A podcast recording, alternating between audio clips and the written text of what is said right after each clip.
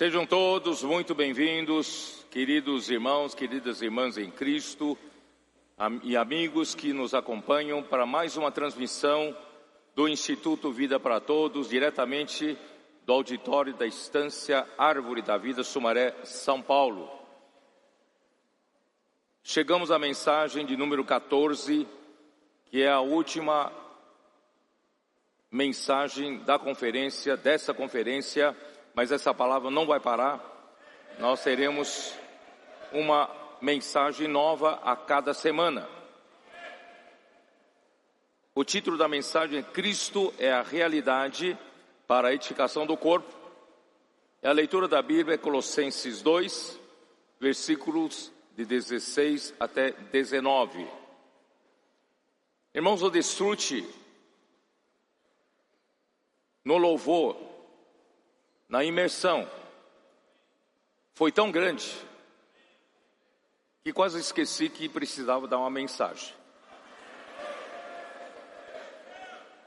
E comecei a cantar alto também, mas quando percebi que a minha voz começou a desaparecer, falei: não, vou ter que guardar um pouco a voz para a mensagem.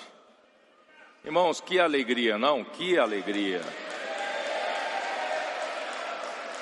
Não é, não é alegria meramente emotiva, não é uma alegria fogo de palha, mas uma alegria verdadeira de quem está sendo suprido com a verdade, com a realidade de Deus. Nós que fica, vivemos tantos anos vazios, com vaidade nos pensamentos, mas graças a Deus, o Senhor está nos enchendo, através do rio da graça, com a, a verdade de Deus, isso é com o próprio Cristo, que é a própria verdade. Queridos irmãos, não sabemos como agradecer ao nosso Senhor. Nós queremos só dizer para o Senhor: Senhor, conta conosco para encerrar esta era, para introduzir a era vindoura, a era do reino era da justiça, era da paz. Ó Senhor Jesus,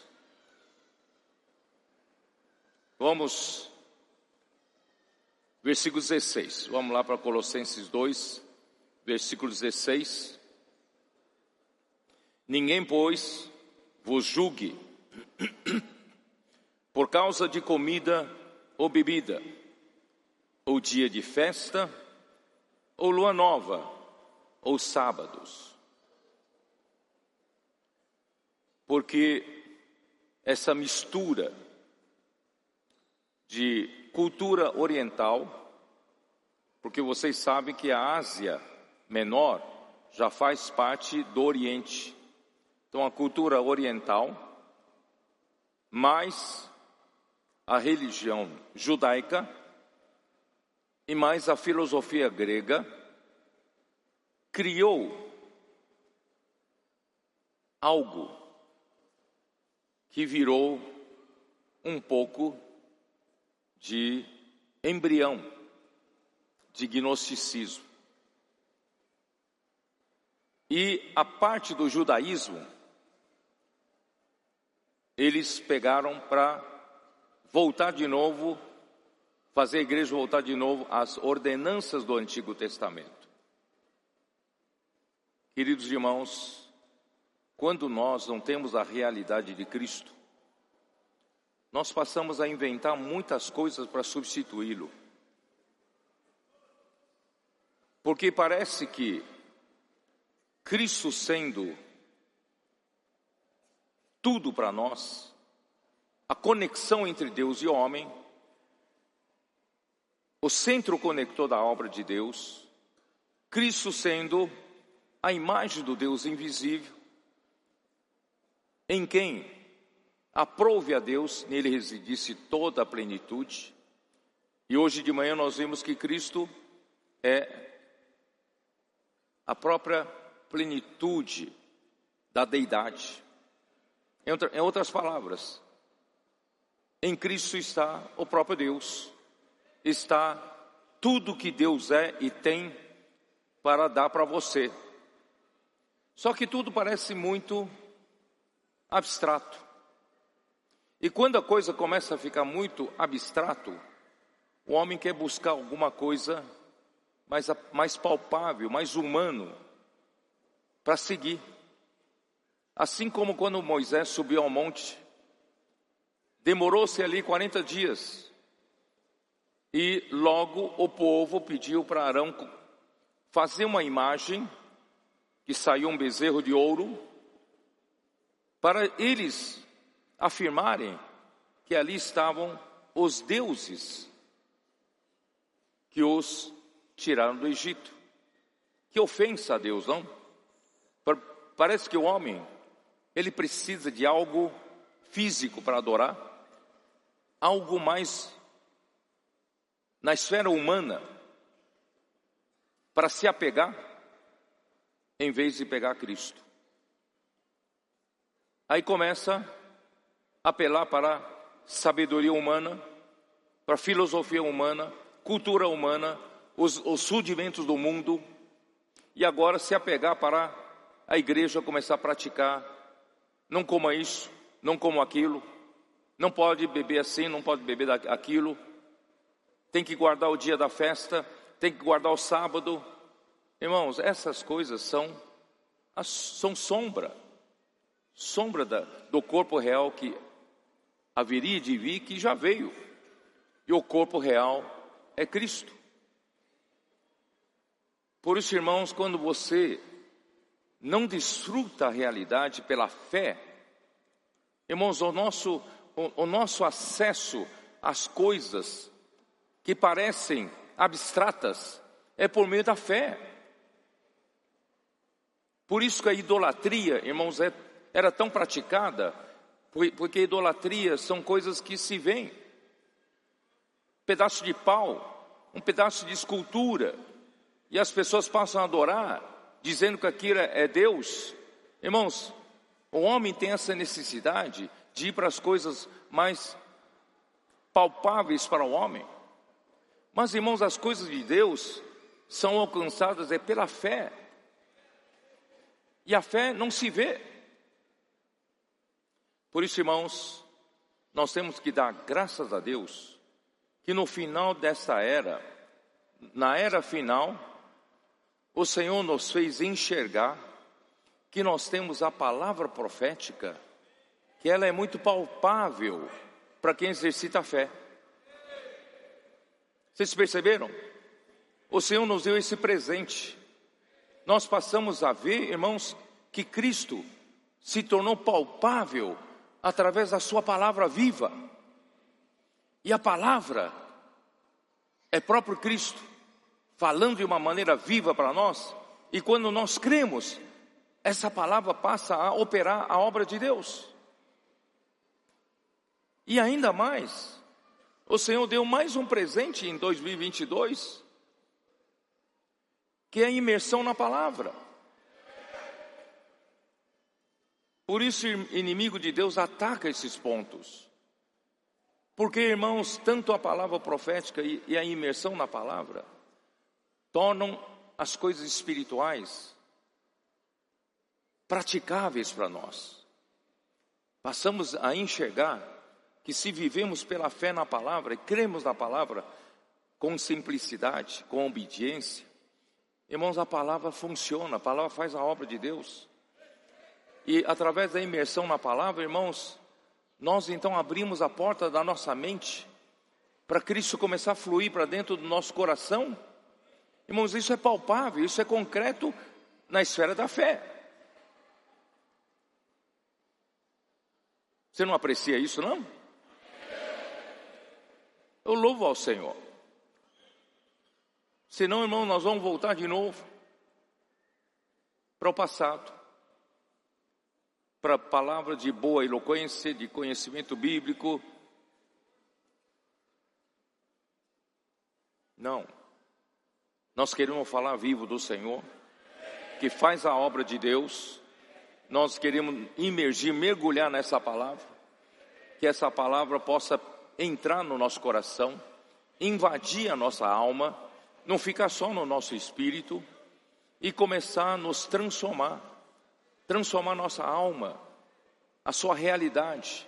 E assim, irmãos, Cristo habitará em nosso coração. E nosso ser será pouco a pouco preenchido com o próprio Cristo, que é a plenitude da deidade. Ó Senhor Jesus, de onde veio a questão da comida ou bebida? E a lei com respeito à dieta está em Levítico 11. Vamos dar uma olhada? Levítico 11.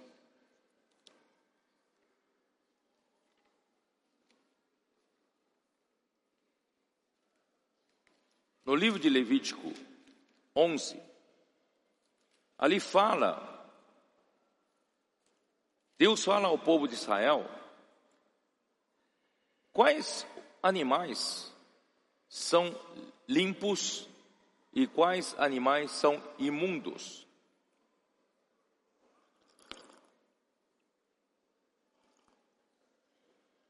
Eu aqui não estou preocupado a passar por vocês a ordenança da dieta.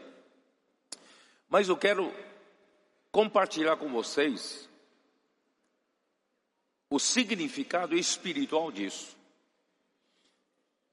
Capítulo 11 de Levítico, versículo 2 diz assim: Dizei aos filhos de Israel: são estes os, os animais que comereis de todos os quadrúpedes que há sobre a terra. Quais são?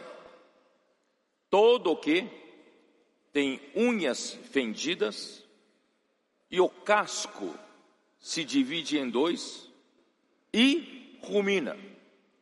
Entre os animais, esse comereis.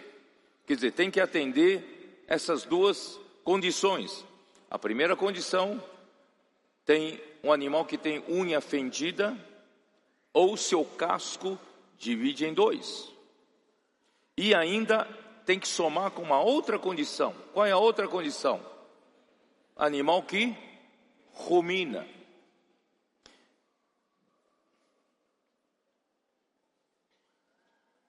Por exemplo, também, versículo 7, também um porco, porque tem unhas fendidas e o casco dividido, mas não rumina este vos será imundo. O porco tem unhas fendidas e o casco dividido, mas não atende a segunda condição, porque o porco não rumina. Tudo que você joga para ele, ele engole, engole. Assim como o cachorro da sua casa. O cachorro da sua casa tem unhas fendidas, mas se você joga um pedaço de carne para ele, ele engole no mesmo instante. Se você perguntou, se você pergunta, ele gostou da carne? Ele falou que carne? Porque já foi. Claro, irmãos, eu não estou aqui ensinando a dieta, tá? Quer dizer que daqui para frente você não pode mais comer carne de porco. Que na instância às vezes é servida a carne de porco, tá? Não vem ao caso para mim. Então, para o povo de Israel, Deus havia determinado isso. Então, queridos irmãos, por que isso? Por que isso? Capítulo 11, versículo 44. Eu sou o Senhor, vosso Deus, portanto vós vos consagrareis e sereis santos, porque eu sou santo. Não vos contaminareis por nenhum enxame de criaturas que se arrastam sobre a terra. Eu sou o Senhor que vos faço subir da terra do Egito, para que eu seja vosso Deus, portanto vós sereis santos, porque eu sou santo. Versículo 47. É para fazer diferença entre o imundo e o limpo, e entre os animais que se podem comer e os animais que se não podem comer. Muito bem. Então a dieta sobre o que se pode comer, o que não se pode comer, é para ensinar o povo de Israel que é um povo separado por Deus, um, separado, um povo separado para Deus. Então esse povo é santo porque Deus é santo, então esse povo tem que comer o que é santo. Irmãos, nós temos que ter discernimento sobre o que é santo, o que é imundo. Nós temos que ter discernimento para saber né, o que é imundo e o que é limpo. Então, que é animal limpo? Que é limpo? Primeiro, casco fendido em dois. Unhas fendidas. O que quer dizer? Quer dizer que nós precisamos ser aqueles que têm discernimento. Precisamos ter discernimento. Deus é santo. Nós temos que discernir o que é santo. Sei se vocês entenderam hoje de manhã, quando eu li com vocês Colossenses 2, Colossenses 2, uh, ah, vocês se lembram no versículo 8? Cuidado que ninguém vos venha a enredar com sua filosofia. De manhã eu expliquei para vocês que tanto a filosofia quanto a tradição dos homens, também os rudimentos do mundo, são coisas boas ou contém coisas boas, não são coisas ruins. Então, você sem discernimento, você pode estar comendo essas coisas. Você pode estar aceitando e recebendo, né, uma filosofia boa, uma palavra boa na igreja. Você pode estar, né, fazendo aceitando a tradição dos homens, porque a tradição é boa. E você está também, né, aceitando rudimentos do, do mundo, porque, irmãos, é um perigo. Essas pessoas que queriam tirar a igreja do foco de Cristo, vinham usando essas coisas boas como base para escravizá-los para si através desses ensinamentos e tirando-os de Cristo. Então, como nós devemos discernir que até essas coisas boas podem nos tirar de Cristo? Irmãos, por isso ele termina esse versículo 8 diz assim: "E não segundo Cristo". Vocês estão me entendendo? No final do versículo 8, depois de dizer das coisas boas desse mundo, da tradição, do, da filosofia, dos rudimentos do mundo, são todas coisas boas, mas quando não é segundo Cristo, não é santo. Vocês estão me entendendo? Não é santo. Você tem casco fendido? Você tem unhas fendidas? Você tem discernimento espiritual? Irmãos, nós precisamos desenvolver esse, esse discernimento espiritual. Espiritual, espiritualmente falando, irmão, nós somos animais limpos. Espiritualmente falando, irmão, nós temos que ter casco fendido, unhas fendidas, nós temos que ter discernimento. Porque Deus é santo. Eu tenho que discernir o que é santo, não somente o que é bom. O que é bom pode não ser santo. Eu preciso saber que é santo. O que é santo, irmãos, é segundo Cristo. E por outro lado, irmãos, um, um, a segunda condição, esse animal tem que ruminar. Um animal ruminante não devora comida sem mastigar, sem assimilar bem. Assim, um homem também não deve tomar a palavra de Deus como um porco, como um cachorro. Nós podemos vir para a reunião, ouvir uma palavra, amém, entendi, maravilhosa palavra, vai embora e nunca mais volta para essa palavra. Vocês estão me entendendo? É por isso, irmãos, nós temos um tesouro chamado imersão na palavra. Irmãos, eu estou muito alegre pelo que o Senhor está fazendo no nosso meio, principalmente no meio dos pré-adolescentes e dos adolescentes. Até alguns anos atrás, nossos queridos irmãos que cuidam da Conferência de Geração Santa ficavam zelando pela vida santa dos nossos adolescentes. Ficavam preocupados em que o mundo estava fazendo sucumbir com as suas ideologias maléficas. E os nossos irmãos tentam de todos os jeitos para trazê-los de volta para Deus, ensinando-lhes a palavra de Deus, não é assim? E muitas vezes, irmãos, não tem muita eficácia. E esses adolescentes, pré-adolescentes, que estão aqui, irmão, que estão aqui, pode ser que seis meses atrás, eles estavam no rumo do caminho perdido. Eles estavam no caminho da imundícia. Estavam entrando na mesma, nas mesmas ideologias malignas desse mundo. Já não sabiam mais, né, discernir se, né, hoje, infelizmente, com essas ideologias, né, já pouco a pouco, homem e mulher já não se distinguem mais.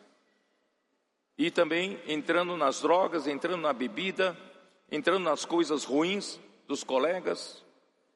Irmãos, graças a Deus, alguém os resgatou. Alguém os ajudou. Às vezes os próprios pais viram que os filhos estão indo pro, pelo caminho que eles não têm mais força para ajudar. Então pede, pedem ajuda para a igreja, pedem ajuda para comportores para cuidar deles. Irmão, sabe o que, que nossos irmãos fazem? Os comportores, os irmãos responsáveis das igrejas, sabe o que eles fazem? Não ficam dando lições de moral para eles, não.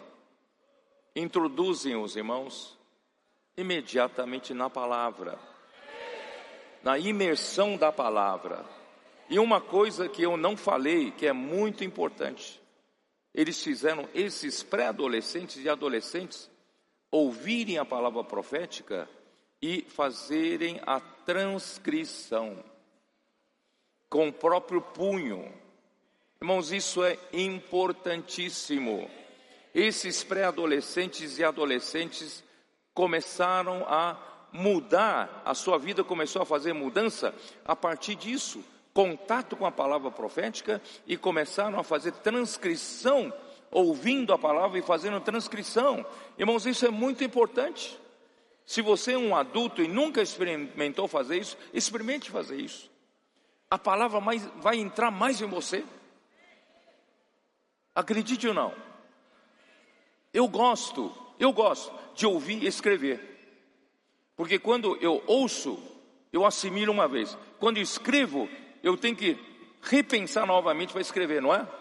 Então já entra duas vezes. E aquilo que está escrito amanhã, eu posso reler, eu posso ruminar. Então, esses pré-adolescentes e adolescentes passaram a transcrever mensagem e passaram a fazer imersão na palavra. Isso os mudou completamente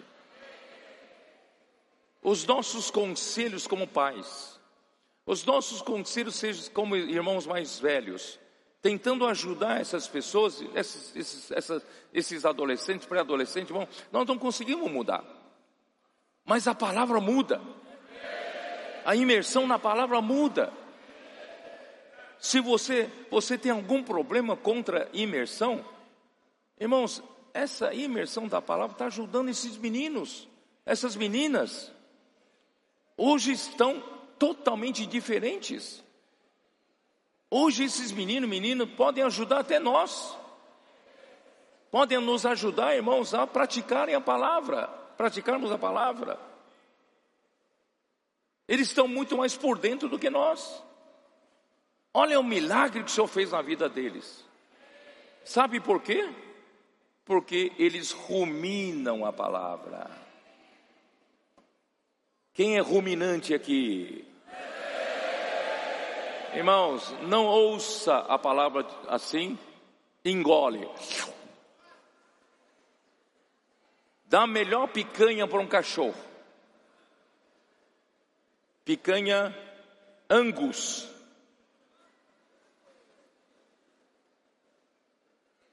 E você joga para o cachorro. Cachorro, olha aqui, você até tempera direitinho, né? Passa na churrasqueira, esfria um pouco, dá para ele. Cachorro vai engolir. Tchum. Aí você vai perguntar, gostou? Não, não sei. O que, que eu comi? Irmão, mas esses adolescentes, pré-adolescentes, são ruminantes. Eles aprenderam a ruminar, a ouvir com atenção a palavra, transcrevem a palavra, fazem imersão na palavra, e saem às ruas e praticam a palavra. Essa palavra é muitas vezes assimilada neles. Um animal ruminante, ele tem quatro compartimentos no estômago, eu não sei como explicar, certo? Assim como o boi come o pasto e põe para dentro do estômago. Aí, numa hora que estiver descansando, deita ou em pé mesmo, regurgita aquilo que está no primeiro compartimento e passa a mastigar. Você já viu um animal assim ruminando? Tá? Aí depois guarda em segundo compartimento.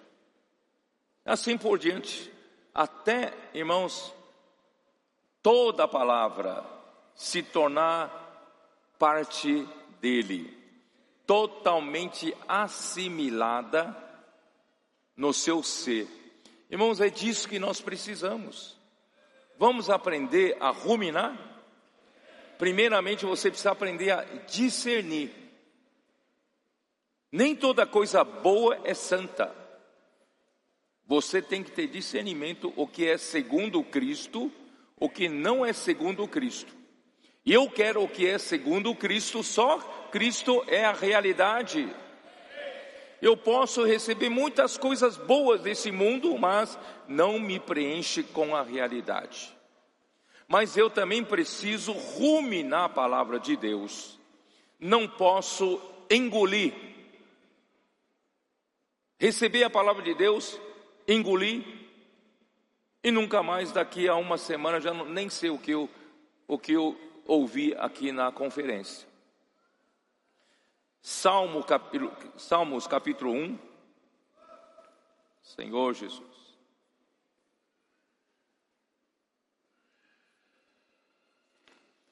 Salmos 1,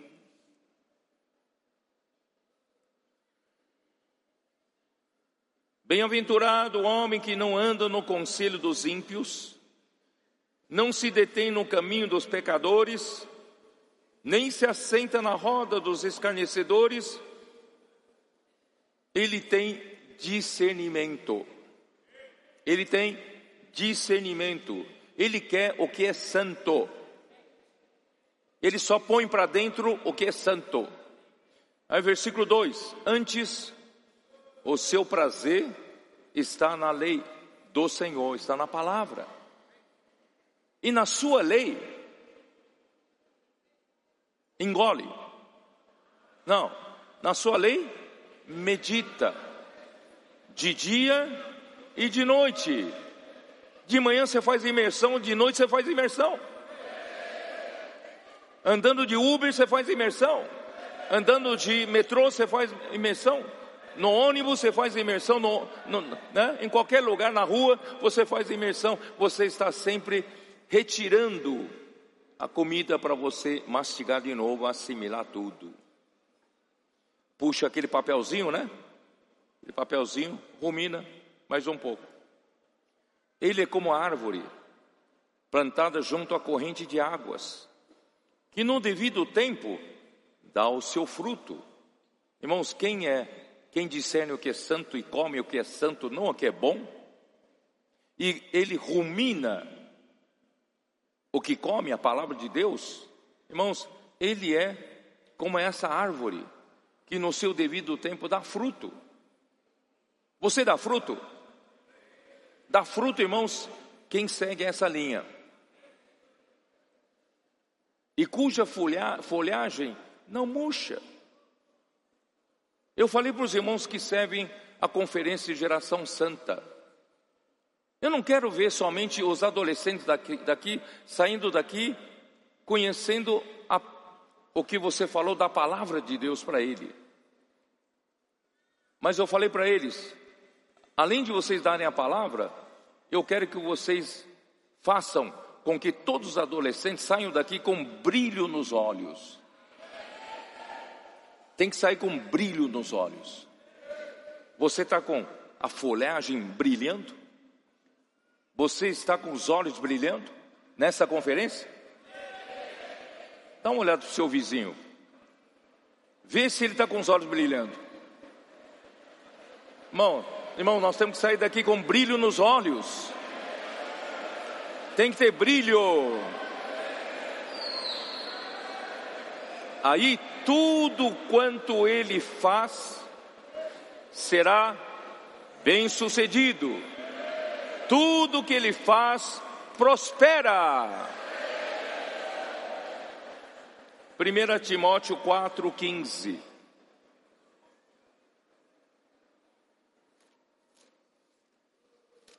Lembre-se, hein? Seus olhos têm que estar brilhando.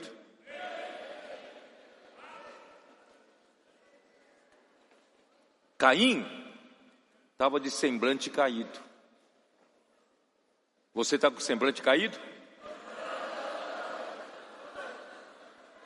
Está com alegria no rosto, né? Maravilha.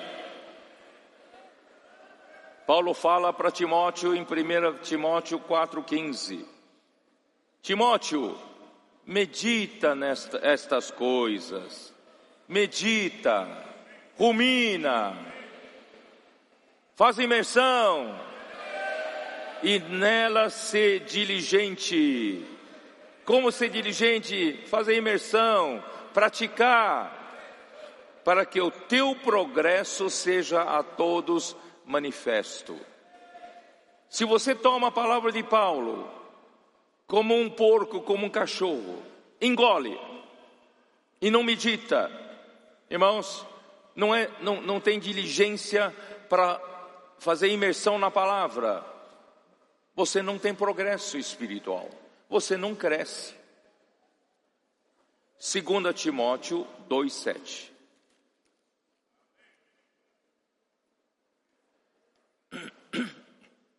Pondera o que acabo de dizer.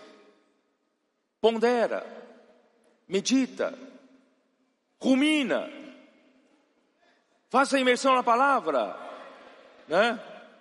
Porque o Senhor te dará compreensão em todas as coisas. Se você engole a picanha, você não vai ter compreensão de todas as coisas.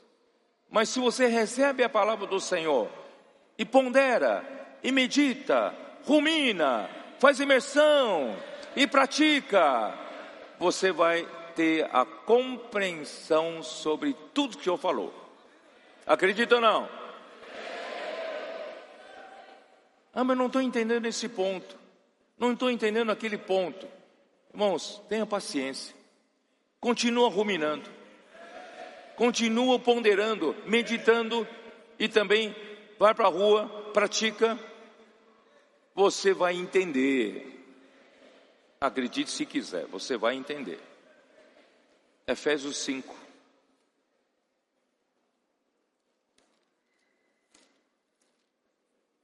Efésios 5. Paulo então nos ensina como então viver a todo tempo com brilho nos olhos. Nos ensina como a todo tempo podemos viver, irmãos, cheios do Espírito. E como podemos nos encher do Espírito a todo instante. E principalmente eu, quando eu estou junto dos irmãos, graças a Deus, nós estamos na igreja. Não sou um cristão individualista, isolado. Eu, eu tenho a igreja. Eu tenho outros membros do corpo de Cristo. Então aqui fala, versículo 18: E não vos embriagueis com vinho, no qual há dissolução. Se você fica no mundo, nesse mundo tem vinho desse mundo. Se você anda em companhia errada, esses pré-adolescentes e adolescentes estavam por esse caminho, se embriagando com vinho desse mundo. Mas nós não estamos mais no mundo, nós temos outro caminho a tomar. Esse outro caminho a tomar, irmão, não é nos embriagar do vinho desse mundo, mas nos encher do Espírito. Podemos estar cheio do Espírito. Quem se embriaga com vinho fica com os olhos vermelhos, não é isso? De embriaguez, bêbado. Mas que quem se enche do Espírito fica com os olhos brilhando de vida, de alegria.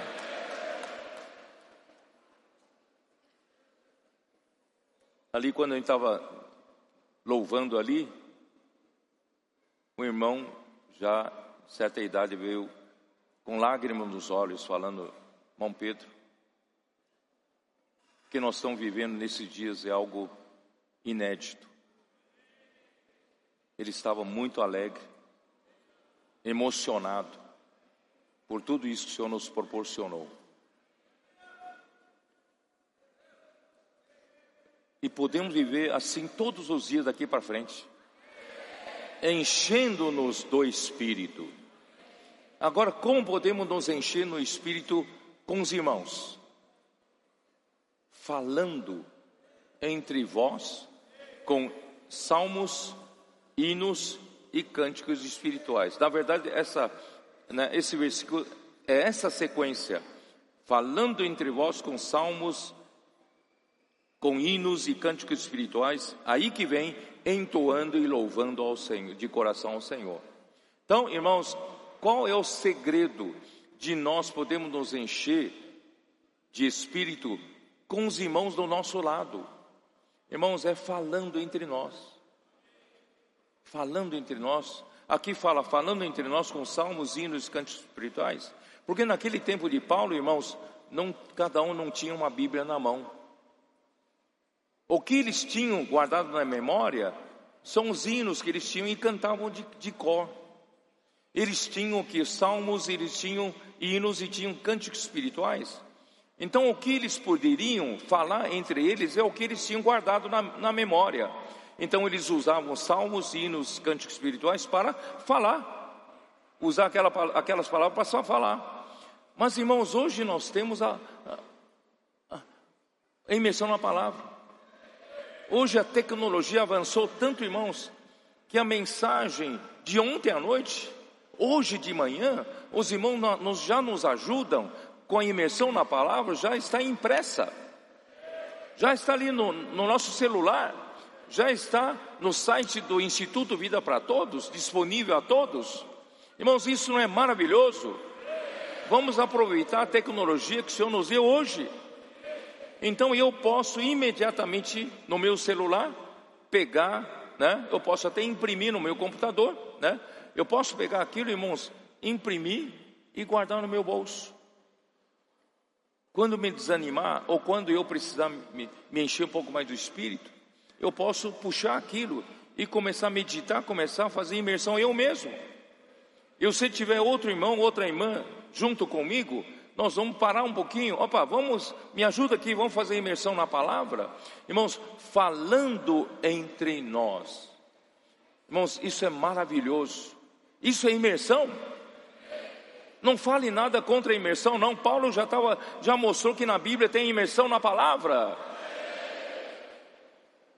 falando entre nós, irmãos, é imersão na palavra, é ou não é? Isso nos enche de espírito. Não critique esses irmãos fazendo grito de guerra. Irmão, nós somos exército do Senhor. Claro que não é todo o tempo que nós fazemos um grito de guerra, mas quando precisamos nos empoderar, ganhar poder de Deus, porque temos uma luta pela frente, temos que sair à rua, a pressão da rua. Irmãos, nós precisamos fazer grito de guerra sim, para nos fortalecer, né? para encher-nos do espírito, para enfrentar a pressão da rua, para salvar as pessoas, resgatar as pessoas das garras do inimigo, tirar aquele aquele que foi machucado pelos salteadores e trazer para a hospedaria para ser cuidado. Irmãos, para isso, irmão, nós nos fortalecemos, enchendo do Espírito. Por isso, irmãos, isso é bíblico. Isso é bíblico. Senhor Jesus.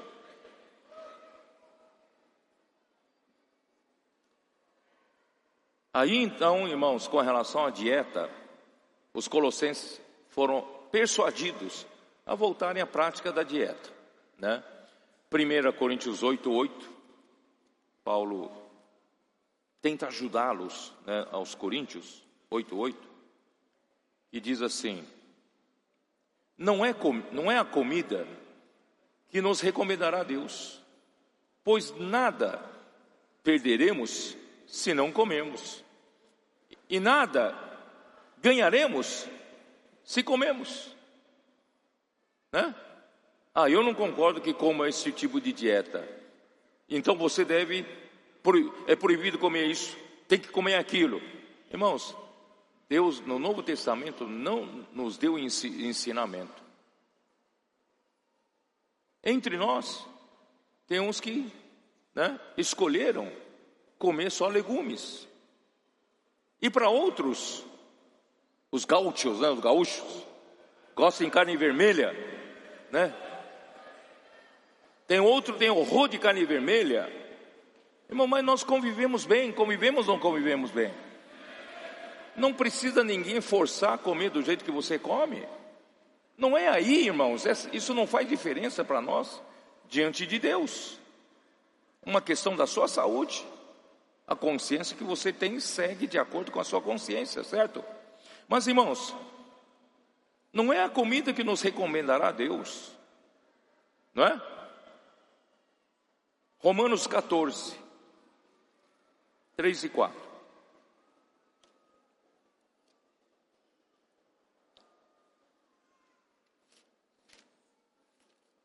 Senhor Jesus. Romanos 14. Versículo 2 fala assim: Um crê que de tudo pode comer, mas o débil come legumes.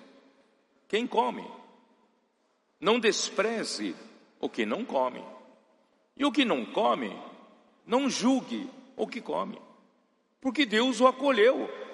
Não importa a sua dieta, Deus o acolheu. Quem é você para desprezar e rejeitar? Porque ele come uma dieta diferente da sua. Quem és tu que julgas o servo alheio? Ele não é seu servo, ele é servo do Senhor para o seu próprio Senhor, está de pé ou cai, mas estará de, em pé, porque o Senhor é poderoso para o suster. Portanto, irmãos, não vamos usar questão de dieta, questão de comer, o que comer, o que não comer, para brigar entre nós, para formar partidos, irmãos. Não é, o Senhor não quer isso, certo? Melhor, irmãos, atentar para ter discernimento espiritual e ruminar a palavra do Senhor. Aí, irmãos, aí tem questão de dias, dia de festa, versículo 5: um faz diferença entre dia e dia, e outro julga iguais todos os dias. Cada um tem a opinião bem definida em sua própria mente. Irmão, não se distraia com isso. Quem distingue entre dia e dia, para o Senhor faz. E quem come para o Senhor come, porque dá graças a Deus. E quem não come para o Senhor também não come e dá graças a Deus. Porque nenhum de nós vive para si e nem morre para si. Porque se vivemos, para o Senhor vivemos. Se morremos, para o Senhor morremos. Quer, pois, vivamos ou morramos, somos do Senhor. Foi precisamente para esse fim que Cristo morreu e ressurgiu para ser Senhor tanto de mortos como de vivos. Tu, porém, porque julgas teu irmão, E tu, porque desprezas o teu? Pois todos compareceremos perante o tribunal de Cristo, de Deus. Senhor Jesus, tudo que fazemos, irmãos, fazemos para Deus. Tá? Por isso, dia de festa, ou lua nova, ou sábados, né? Em Colossenses, o que, que é dia, dia de festa? Refere-se às festas judaicas anuais. Cada ano, os judeus comemoram várias festas anuais. Dentre as várias festas anuais, tem as três festas principais do ano. Então, essas pessoas estão tentando de novo fazer com que a igreja em Colossos, a igreja em Laodiceia e Herápolis, voltem a praticar essas coisas do judaísmo. E a festa da lua nova refere-se às festas judaicas, né? As festas judaicas mensais, porque a lua nova acontece a cada mês. Uma é a festa anual, agora segunda é a festa mensal. Os sábados são as festas semanais. Cada semana tem um sábado, né? Isaías 1:13, vamos dar uma lida. Isaías 1:13 Não continueis a trazer ofertas vãs, o incenso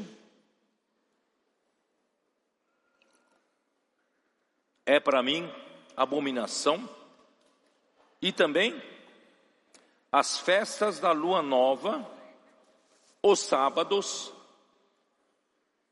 e as festas da lua nova ao sábado e a convocação das congregações, não posso suportar a iniquidade associada ao ajuntamento solene. As vossas festas da lua nova e as vossas solenidades a minha alma as aborrece, já, já me são pesadas, estou cansado de as sofrer. Irmãos, não são essas coisas que agradam a Deus. E os esses falsos mestres querem distrair os irmãos de Cristo para atentar para essas festas judaicas. Irmãos, Ezequiel 46, 1.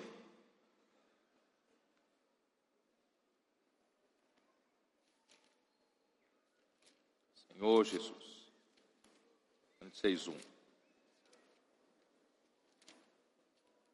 Assim diz o Senhor Deus: a porta do átrio interior que olha para o oriente está fechada durante os seis dias que são de trabalho, mas no sábado ela se abrirá e também no dia da festa da lua nova. Irmãos, são festas semanais, sábados, e são festas da lua nova, festas mensais. E também a festa, já diz, anuais. Irmãos, o retorno às leis do Antigo Testamento, às leis cerimoniais do Antigo Testamento, é uma tentativa para distrair do principal da economia de Deus do Novo Testamento, que é Cristo. Irmão, Cristo é tudo, irmãos, Cristo é tudo. Cristo é a imagem do Deus invisível. Cristo é o resplendor da glória. Cristo é a expressão exata do ser de Deus, que traz a substância de Deus. Cristo Aprove a Deus que neles residisse toda a plenitude. Ele, irmãos, é, ele tem a plenitude da deidade. Tudo que Deus é, a pessoa de Deus está nele.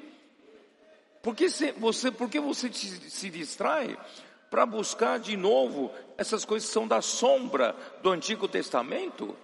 As festas anuais, as festas mensais e as festas semanais? Versículo 16: tudo isso é sombra, o corpo real é Cristo. A sombra, se não, é, não houver um corpo, não há sombra. Essas coisas do Antigo Testamento são sombra. E Cristo é o corpo real.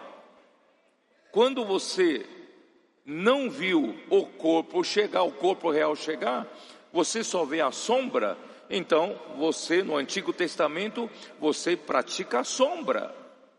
Mas quando chegar o corpo real que é Cristo, você não precisa mais praticar sombra.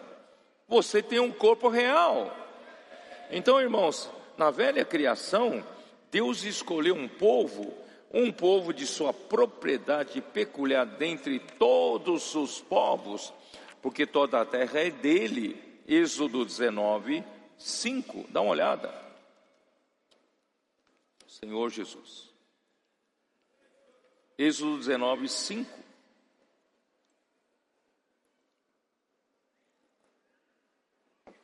Infelizmente, naquela época, todas as nações eram pagãs. É, é, muito triste. Toda a terra é do Senhor. Toda a terra é do Senhor, mas não tinha uma nação que seja do Senhor, nenhuma nação santa.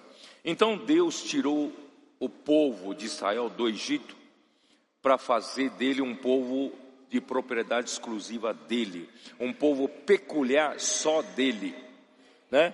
Então ele ficou tão contente de ter tirado com a mão poderosa do Egito e trouxe até o Monte Sinai, até o deserto, né?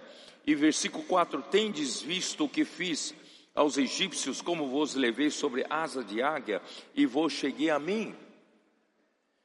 Bom, vocês sabem como é difícil viajar, fazer uma viagem longa com a sua família. Quem veio de longe com a sua família até aqui na estância, vocês sabem como é difícil, não é isso? Tem que planejar onde, onde parar, onde abastecer, não é isso? Onde tomar né, condução. Imagina Deus tirar um povo com aproximadamente 2 milhões de pessoas. E no deserto, não tinha uma rodovia dos bandeirantes? Não tinha uma rodovia da Anhanguera aqui, aqui no estado de São Paulo ainda temos as melhores rodovias do Brasil? Não tínhamos um grau no meio do caminho para parar? Eles eram dois milhões de pessoas. Era uma dificuldade, irmãos.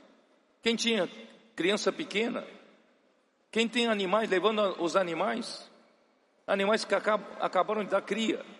olha a dificuldade. Mas, irmãos, eles não sentiram dificuldade, porque Deus os levou como sobre a asa de uma águia.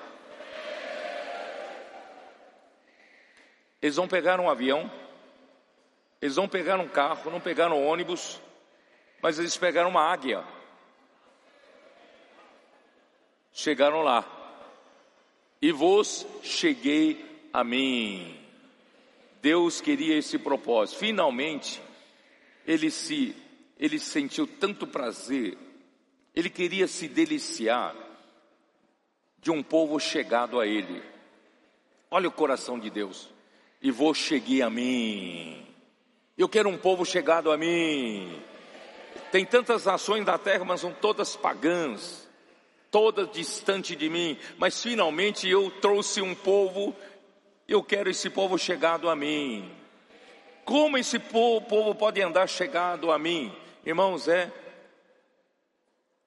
ouvir diligentemente a minha voz. Por isso, irmãos, vamos ficar bem perto da, da voz do Senhor.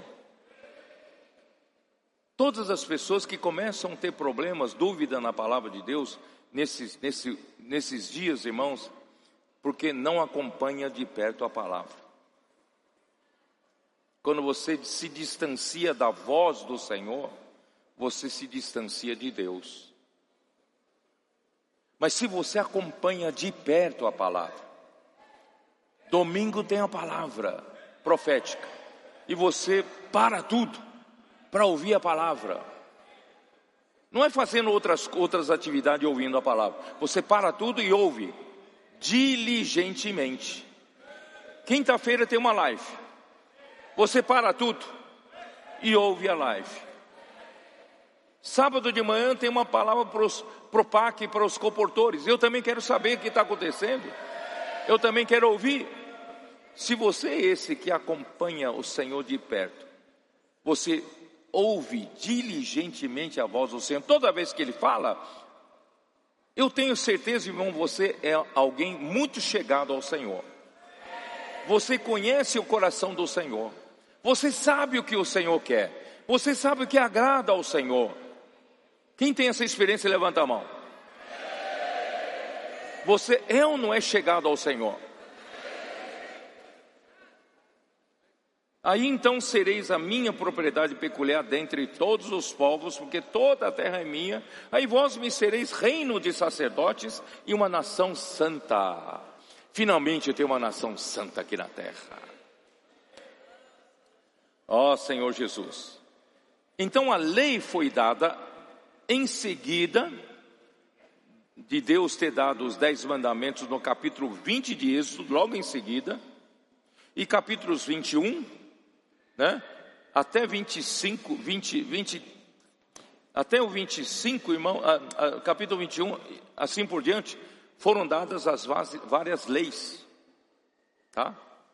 Então eu vou explicar para você por que Deus essa lei é para poder guardar o povo dele. Gálatas capítulo 3, versículo 23. Gálatas 3, versículo 23. Mas, antes que viesse a fé, estávamos sob a tutela da lei e nela encerrados para essa fé que de futuro haveria de revelar-se.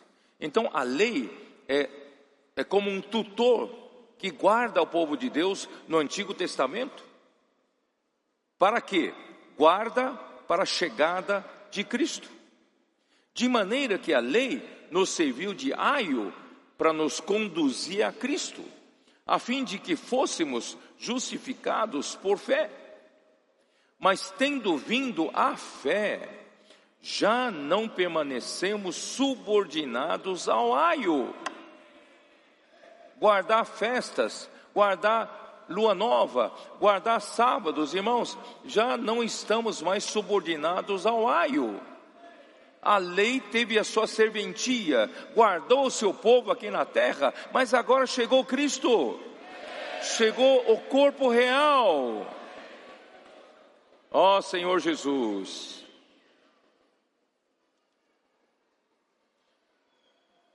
Efésios 2, versículo 11. Já lemos isso de manhã.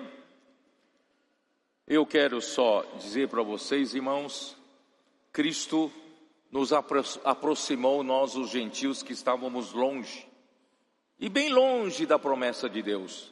Mas, irmãos, Cristo, na sua cruz, fez a paz entre nós e os judeus que creram, não é isso? e aboliu na sua carne lei dos mandamentos na forma de ordenanças, para que Deus pudesse criar entre dois povos, em si mesmo, um só novo homem, fazendo a paz. E, né, eh, destruiu pela cruz a inimizade e evangelizou paz a nós que estávamos longe, e também paz também aos que estavam perto, e por Cristo ambos Hoje temos acesso ao Pai em um só Espírito. E nós não somos mais estrangeiros, irmãos. Ninguém pode dizer você não tem nada que ver com a promessa de Deus, não. Não somos mais estrangeiros porque fomos aproximados por Cristo. Não somos mais estrangeiros nem peregrinos, mas nós somos concidadãos dos santos e sois da família de Deus. Somos cidadãos do mesmo reino fomos transferidos de reino, edificados sobre os fundamentos dos apóstolos e profetas, sendo Ele mesmo Cristo Jesus a pedra angular, no qual todo edifício bem ajustado cresce para o santuário dedicado ao Senhor, no qual também vós juntamente estáis edificados para a habitação de Deus no Espírito. Irmãos, graças a Deus, hoje nós somos um novo homem, um só corpo em Deus e nós temos acesso ao Pai em espírito. Aí vamos voltar para Gálatas 3, versículo 26. Pois todos vós sois filhos de Deus, mediante a fé em Cristo Jesus, porque todos quantos fostes batizados em Cristo, de Cristo vos revestistes.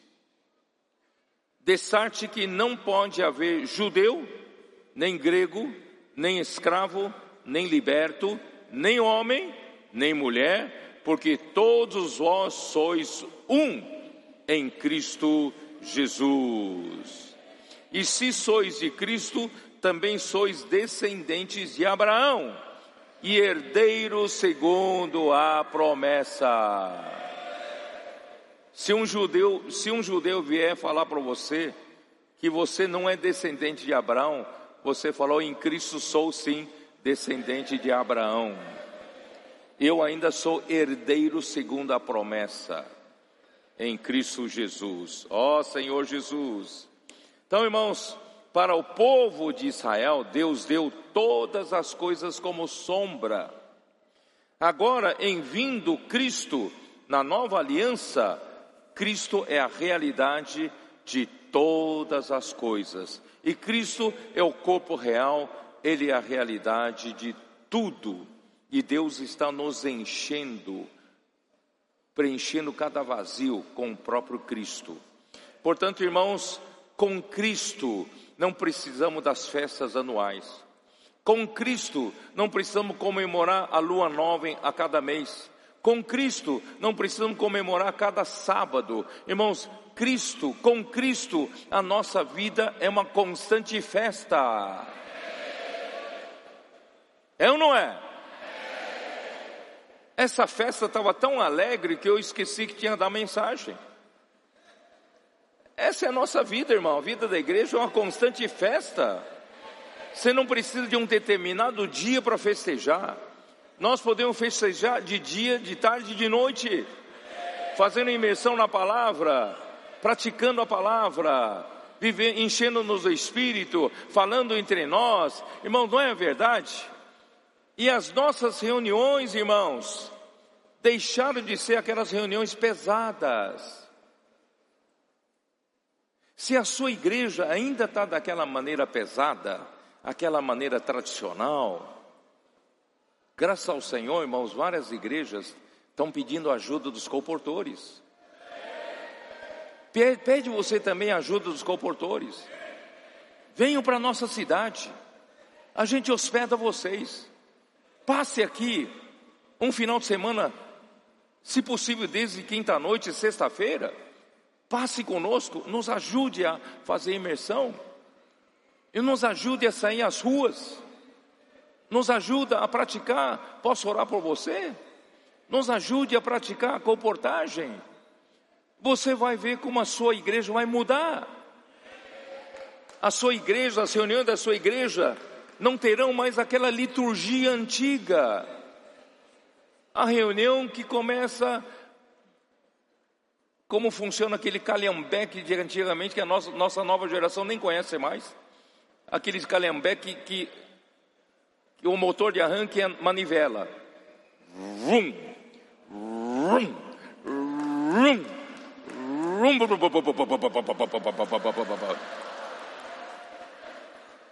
já, hoje nós estamos na outra era. Não funciona mais a manivela. com a ajuda dos adolescentes, com a ajuda dos pré-adolescentes, irmãos, com a ajuda dos comportores. A nossa, nossas reuniões, irmão, não precisam nem ter hora para começar. Chegando, já fazer uma imersão na palavra. A palavra profética já está ali, ó, trabalhando entre nós, abrindo as, a porta da mente, exercitando o espírito. É ou não é? Irmãos, Faça você também das reuniões da sua igreja uma festa. Uma verdadeira festa. Se você ainda não tem na sua igreja, você está perdendo tempo. A vida com Cristo, irmãos, é uma constante festa.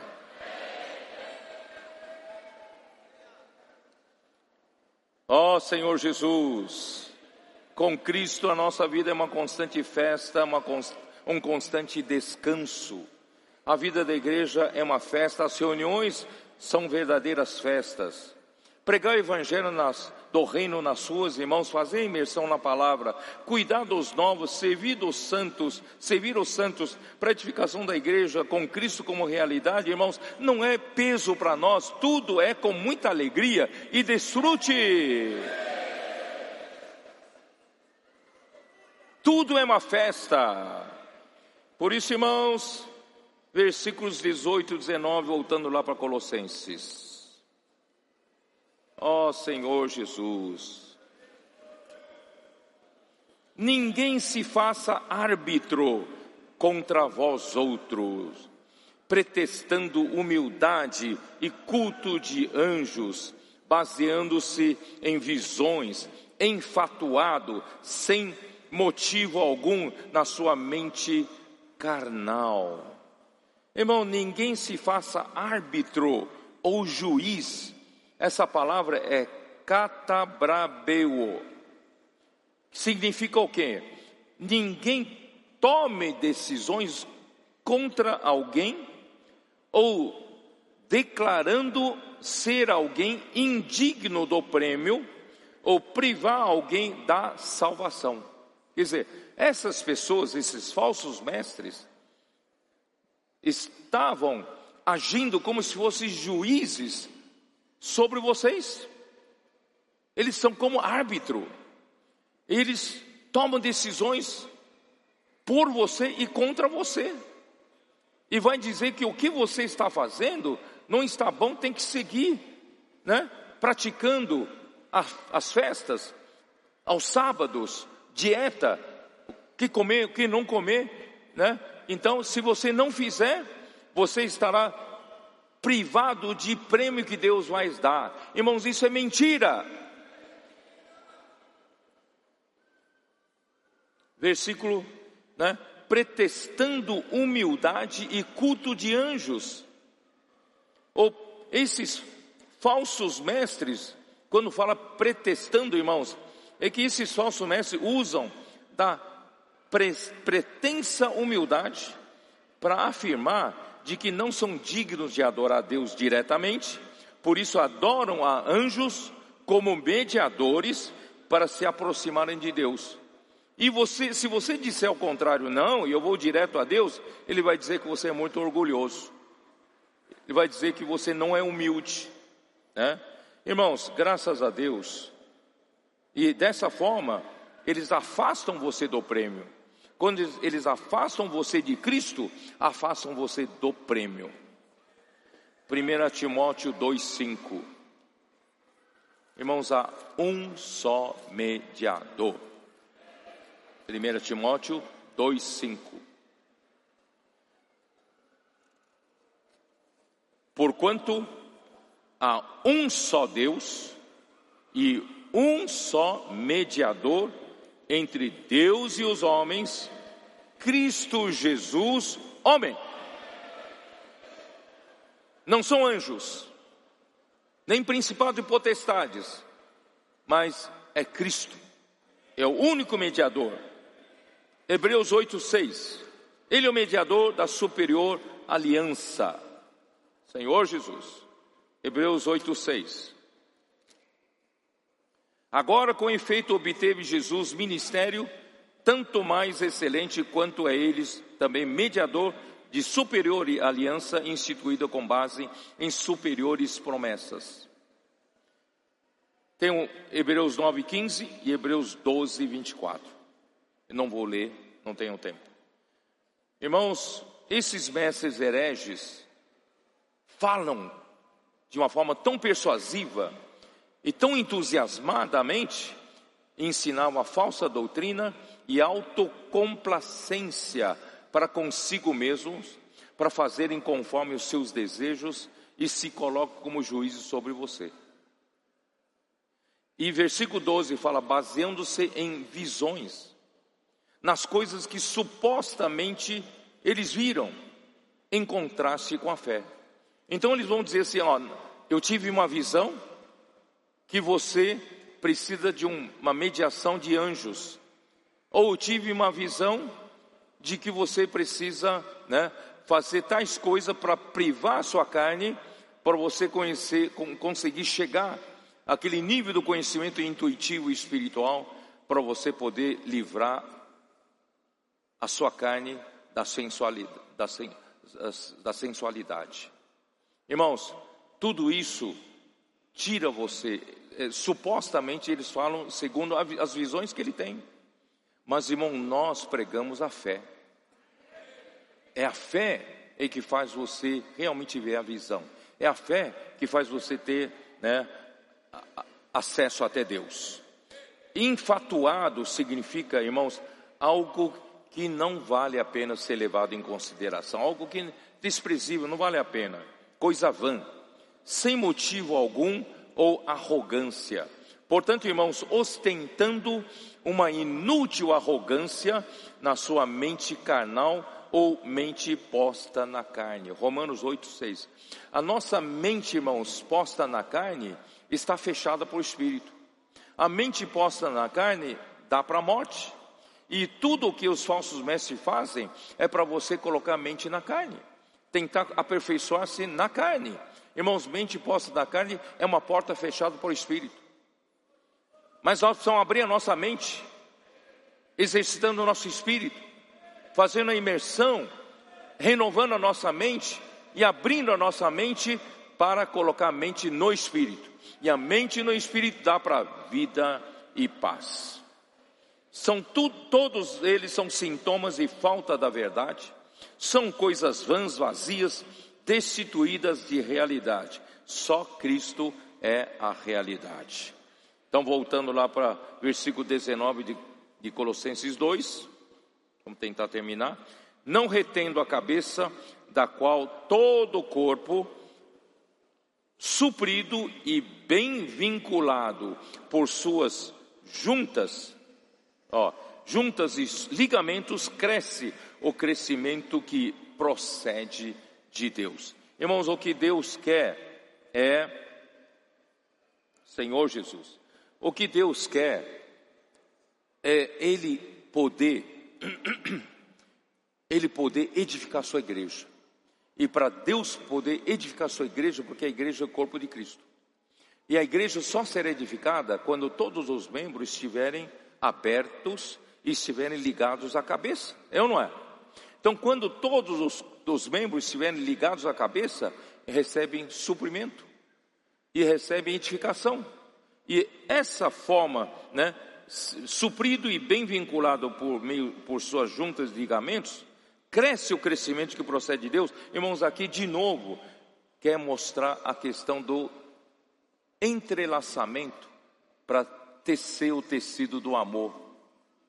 A edificação da igreja, você sabia que a edificação da igreja é tecer esse tecido de amor?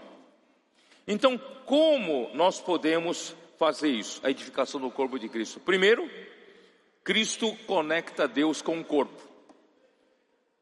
Eu cheguei a usar, vocês se lembram, usar a figura dos vasos comunicantes. Eu vou pedir para projetar de novo vasos comunicantes. Os vasos comunicantes representam de um lado Deus como um vaso grande, infinito, ilimitado, e por outro lado, irmãos, quando nós cremos no Senhor Jesus, nós nascemos do Espírito e nosso espírito foi conectado a Deus por meio de Cristo. Deus, com seu manancial profundo, riquezas in, imensuráveis, e nós, pobres vazios, e nós, através da conexão com Cristo, nós, o nosso espírito se conectou com Deus, certo ou não? Se conectou com Deus.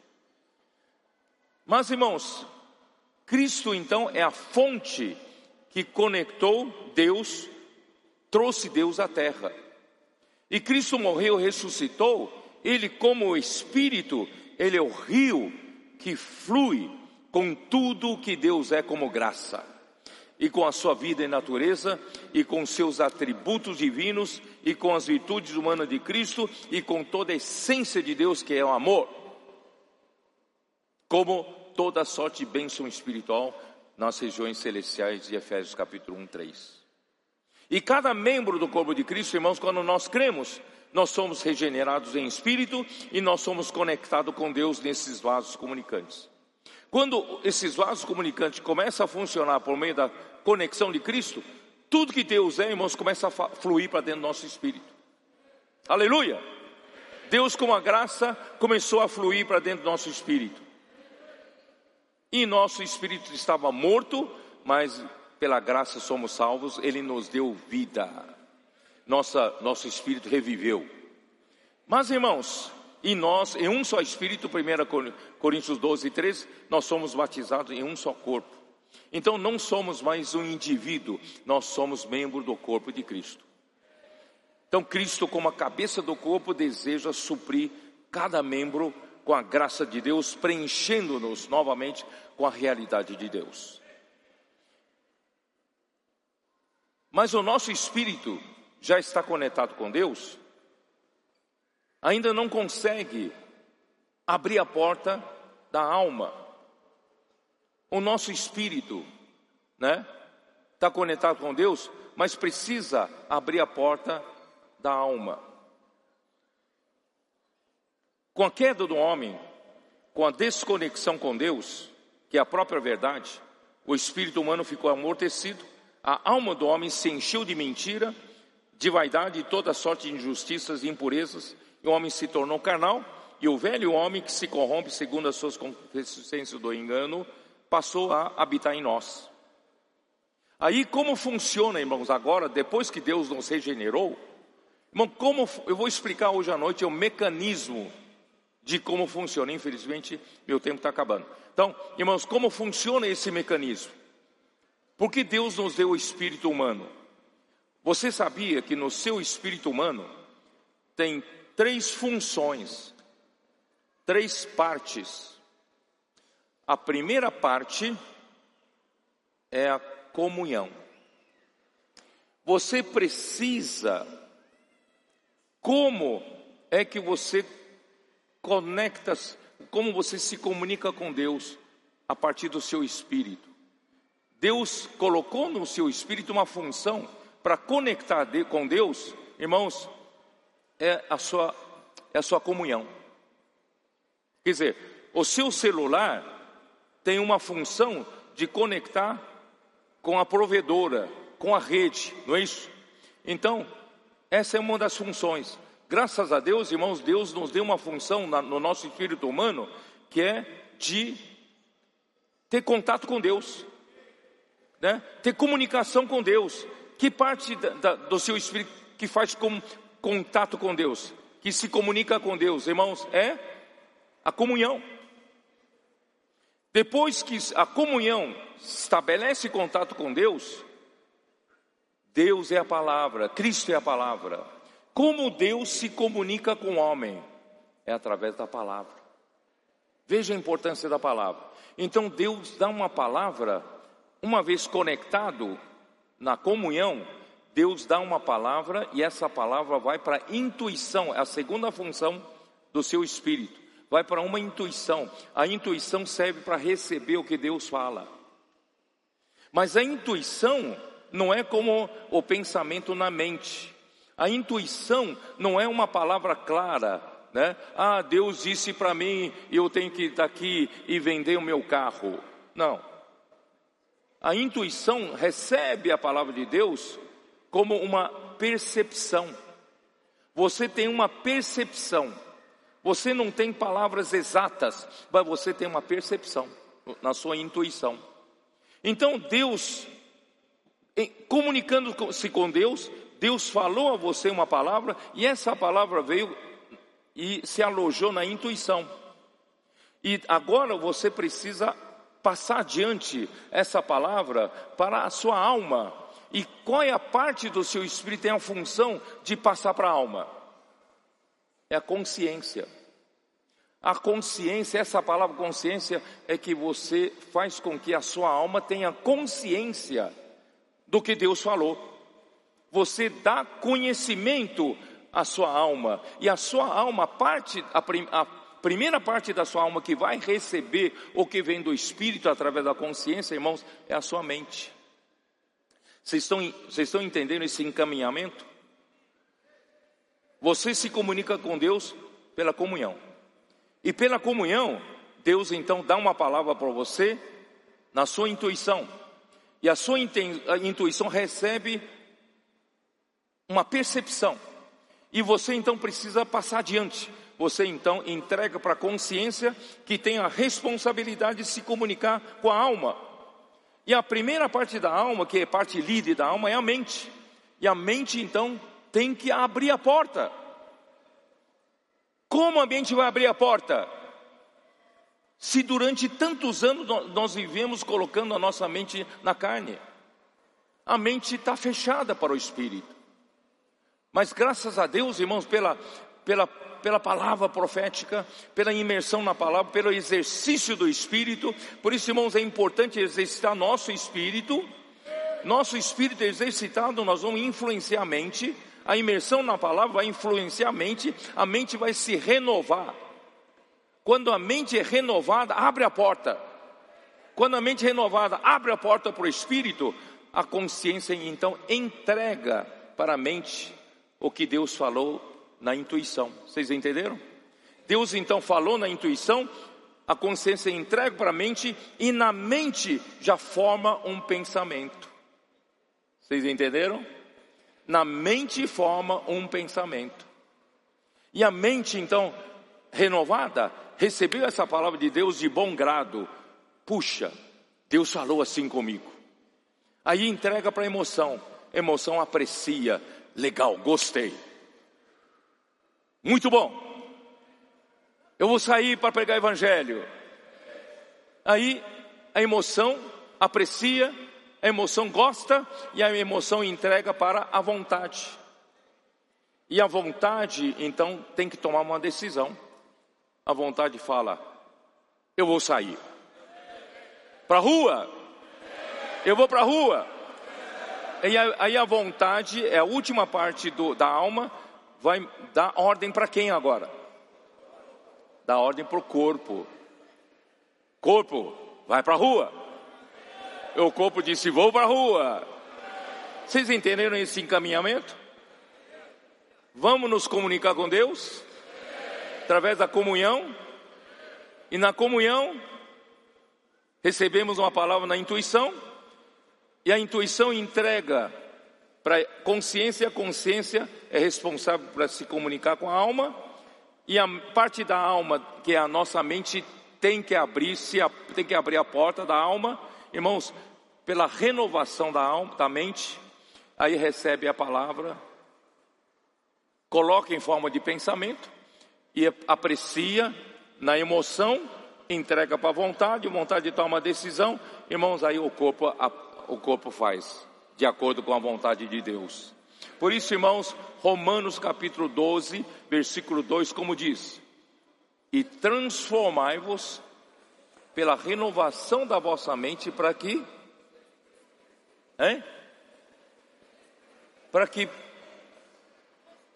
experimenteis qual seja a boa, a perfeita, como é que é? A boa, agradável e a perfeita vontade de Deus.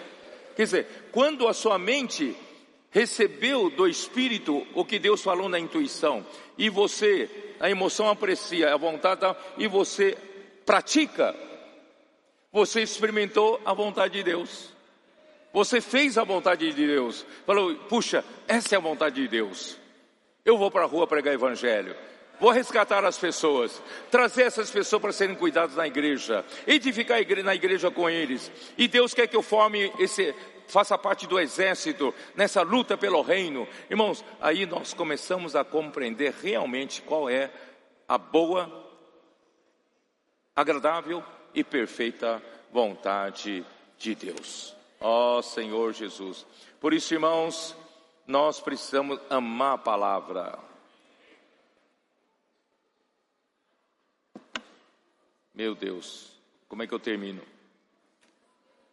Bom, no fim das contas, irmãos, se você pratica isso, você é um membro. E se todos os membros praticarem isso, o que vai acontecer? Deus vai encher Cristo ao corpo. Aí o que vai acontecer, irmãos? Nós vamos sendo entrelaçados em amor. Nós estaremos tecendo um grande tecido de amor. Isso é edificação da igreja. Nós vamos estar bem vinculados. Vocês sabem que eu fiquei preocupado em explicar para vocês como, como explicar para vocês que esse tecido, não estou inventando esse tecido de amor. Aí um irmão me mandou uma versão em inglês, da versão, da nova versão King James, em inglês, só tem inglês. Quando ele fala o que nós demos ontem, diz, de Colossenses 2,2, vinculado, ali fala que é, ele explica que é entrelaçado como trama e urdidura através de agulhas, isto é, através da lançadeira que é Cristo que nos conecta, estamos fazendo um tecido com, com, com urdidura e trama. Urdidura também conhecido na, na, na, na uh, no mundo como urdume. Vocês já ouviram falar urdume? É urdume e, e trama, formando, irmãos, um tecido. E esse tecido, quanto mais fino é o fio, quanto mais de alta qualidade é o fio, irmãos, esse, esse, esse, esse tecido é mais fino, mais fechado. Irmãos, o que Deus está tecendo um tecido finíssimo entre nós, fechado entre nós, não terá vazio mais. Se eu tampar o meu tecido no, na luz, eu ainda consigo ver a luz. Mas se você pegar um fio totalmente fechado, né, não tem vazio. É talvez de mil fios por polegada quadrada, né? E, irmãos, na verdade, o que Deus está tecendo em nós é de altíssima qualidade. Por isso, irmãos, os vencedores serão vestidos de quê? De linho finíssimo. Linho finíssimo. Muito mais fino do que algodão egípcio. Muito mais de alta, maior qualidade do que o o, o algodão peruano. Irmãos, o nosso, o, nosso, o, o, tecido que o Senhor está fazendo em, em nós, irmãos, é de linho finíssimo, resplandecente e puro. Esses que tiverem o linho finíssimo, irmãos, estarão qualificados para entrar no milênio, para reinar com Cristo também estarão qualificados para a última batalha de Armagedon. Nós vamos, juntamente com Cristo, irmãos, vencer anticristo, seus seguidores, o falso profeta, nós vamos derrotá-los e todos eles serão varridos para dentro do lago de fogo. Nós vamos, vamos lutar vestido de linho finíssimo. E a noiva é vestida, ataviada é vestida de linho finíssimo, resplandecente e puro. Deus abençoe vocês. Amém.